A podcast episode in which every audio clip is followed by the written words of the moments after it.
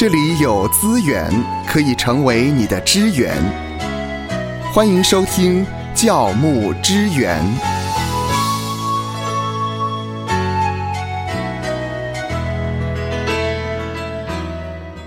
欢迎来到教牧支援。今天我们再一次的邀请到土牧师来到我们节目当中，跟我们来谈一谈讲道学。土牧师他是美国杜肯大学修辞学的博士，Golden Conware 的讲道学神学硕士，同时也是神学院教导讲道学的老师。那上一回呢，啊，涂老师跟我们谈到有。传道人在讲道的时候，几种的角色，我们需要特别的留意。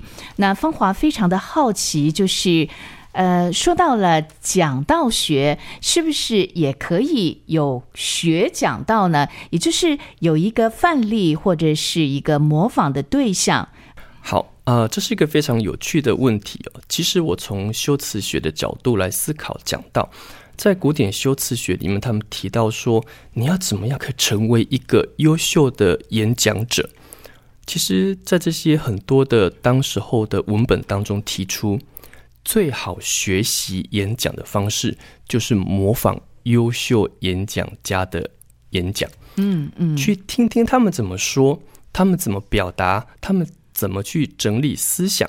当他们有一个概念想去传递的时候，他们怎么去组织这个思想？他们用了哪一些的例子，让这个思想感觉更加的具体，更加的有一个图像化？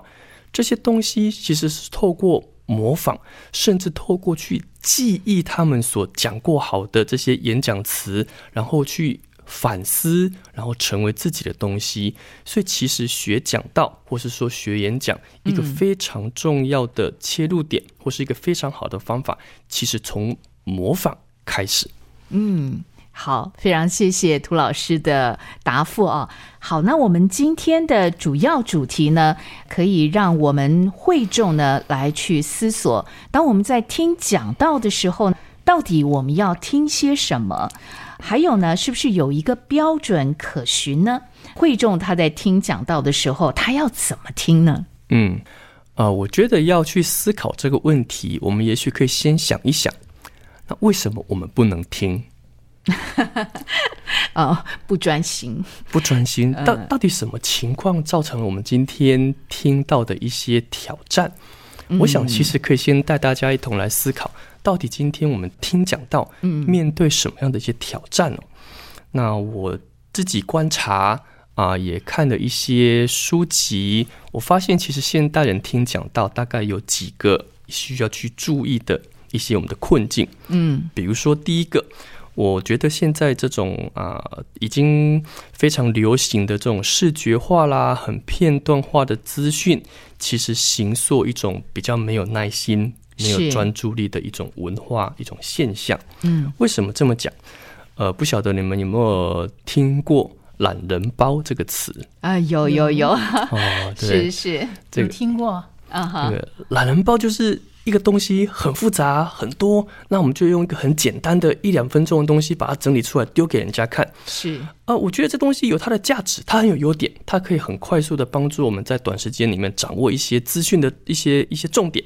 可是当大家都习惯东西都只是听懒人包，懒人包，其实人就缺乏一种耐心，因为他不愿意再去花时间听听整个事件的来龙去脉，他不愿意再去花时间想想到底这事情怎么会变成这样子的，我们应该怎么去面对？那我觉得懒人包带来的一种是。今天我们听讲到的时候，如果已经习惯这种懒人包的资讯接受法，嗯，我们已经习惯这种片段化的结果，就是我们耐不住性子去听讲道当中，今天讲员对经文有一些的梳理，他有一些的诠释，他进行一些神学的反思，然后带来一个应用，人们就只会想说，告诉我最后结果就好了。嗯，你你你到底希望我怎么样？人们就想要听这种最后的东西，他不在乎。但其实一篇道的产生，一篇道能够真的带出一个回应，它是有一个过程的。嗯，那我觉得这是一个视觉化、片段化的资讯带出来一种没有耐心，一种低专注的一种现象，让我们不太容易听讲到。这个时候呢，夏乐就有一个疑问啦，就是我们要来问涂老师哈。如果说像现在大部分的会友会众啊，他们在听讲到的时候都不是特别专心，那我就会很好奇。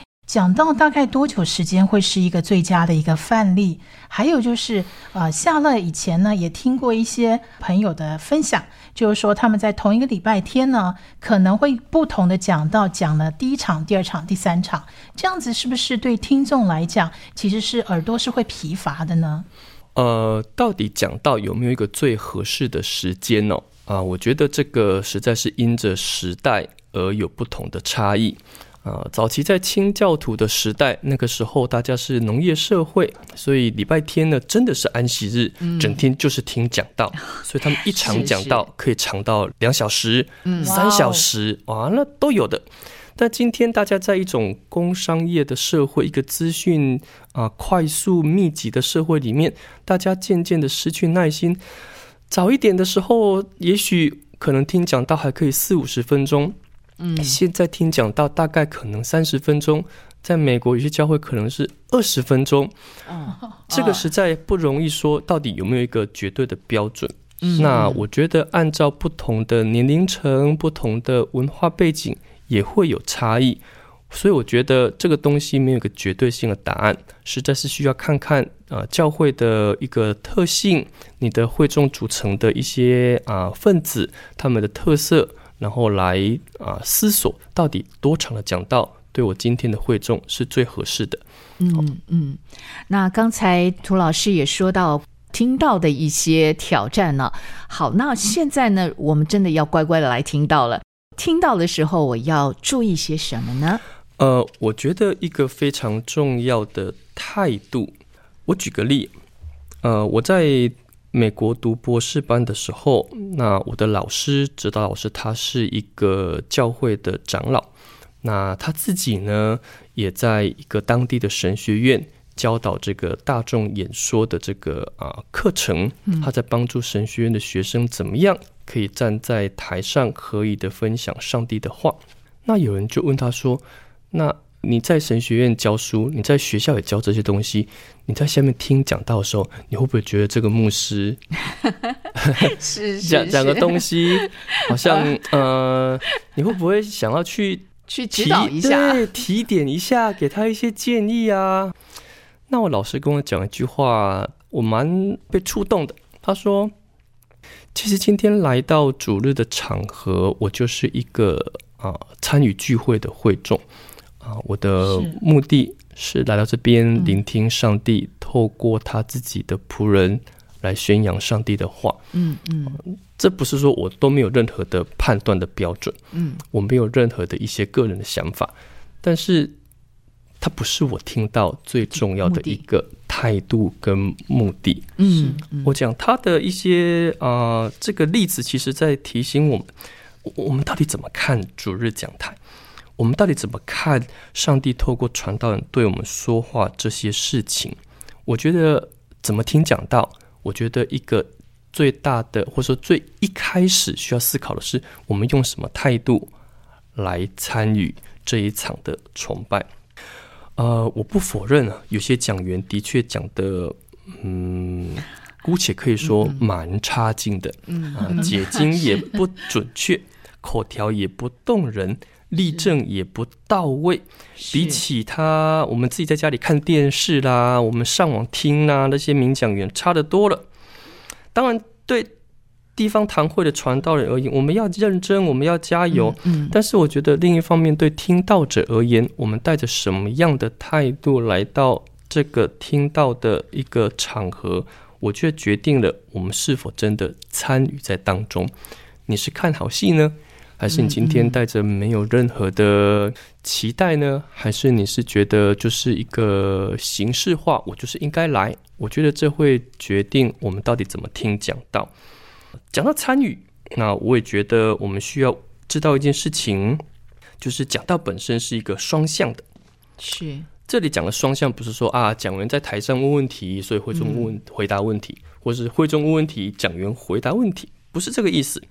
这边讲的双向是指我们在听到的时候，我是不是有从聆听的过程里面去引发我的一些思考？不管这个思考是针对今天讲提到的这个议题，让我有一些延伸的触发的感想，有一些的啊延伸的想象，或者是今天这个议题它引起我的一些疑问，因此我希望更深的去探究。我觉得提醒我们今天听到的时候，要带着一个呃慎思明辨的态度来聆听。我们不是要跟讲员唱反调，也不是要鸡蛋里挑骨头。但是在使徒行传十七章十一节那边，保罗说，当他来到毕利亚传福音的时候，那边的人他们怎么样？专心查考圣经，要看看这道究竟是不是真的嘛？嗯，是。也就是说，听到我们是应当带着一个谦卑的心，但是也同时带着一个审慎反思的心来聆听。我们不是不加思辨的接受。其实不加思辨的接受是一种怠惰，这也是一种危机。我们会变成一个盲目的信徒，只是被人牵着走，我们也没有办法谨慎的分别，到底我们有没有一种听到的这些错谬的讯息。嗯，我觉得这是第二个我们应当留意的态度。第三个，我觉得我们需要留意的态度是，不要太快把自己的想法。带到这个听到的当中，一种先入为主的假设，我觉得这个造成的后果是，我们不太能够去接受聆听讲员对经文的一些诠释，特别是如果他的诠释跟我们以前所习惯的、所啊熟悉的，觉得不太一样的时候，我们很容易兴起一种防备心。怎么会这样？这不是我以前所习惯的。他讲的内容，他对这个经文诠释不是我以前听到的。以前我的牧师不是这样告诉我的。如果我们今天啊，特别这个，我想是在这种聚会很久的这些老信徒身上 哈，我我们都不是信仰小白，对不对？我们讲到听很多，我们的信仰有很多自己的一个框架跟理解。但是如果我们今天不能够愿意放开心来到这个啊崇拜当中。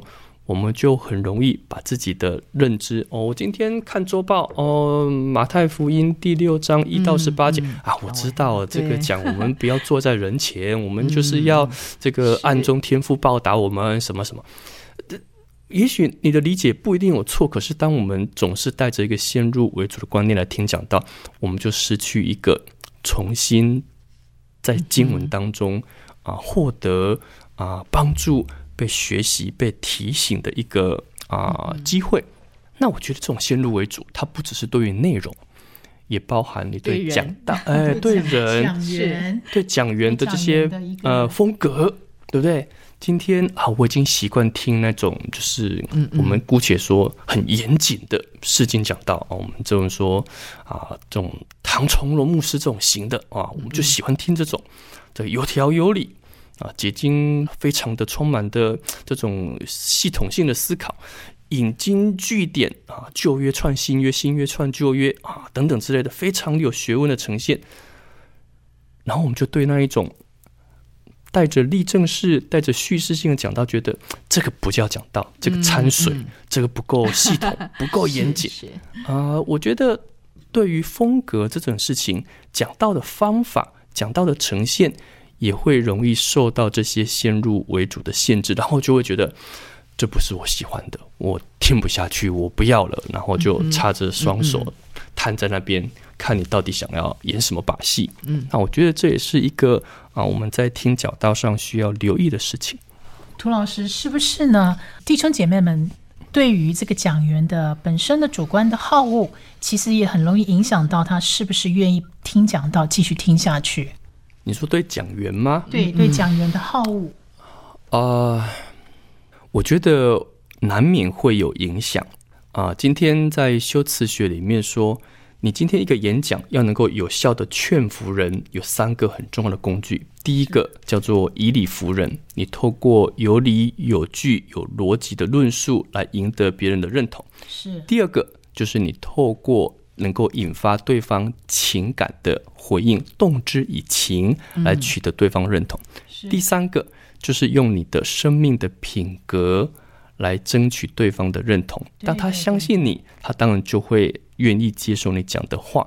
因此，的确，今天讲员在听众的心目中的形象，他所表现出来的生命的素质，他在人面前生活是不是一个可被信赖的人，我觉得会影响听众对他话语的接受。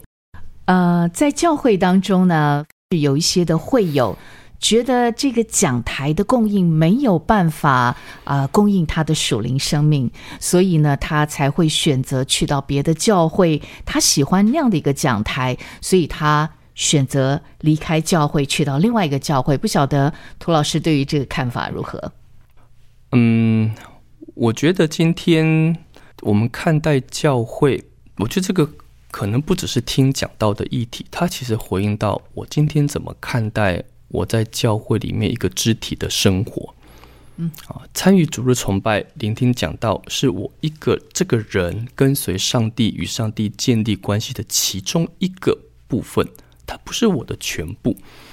当然，你可以说它很重要，它它的确对我们塑造属灵生命是一个非常核心的啊，我同意。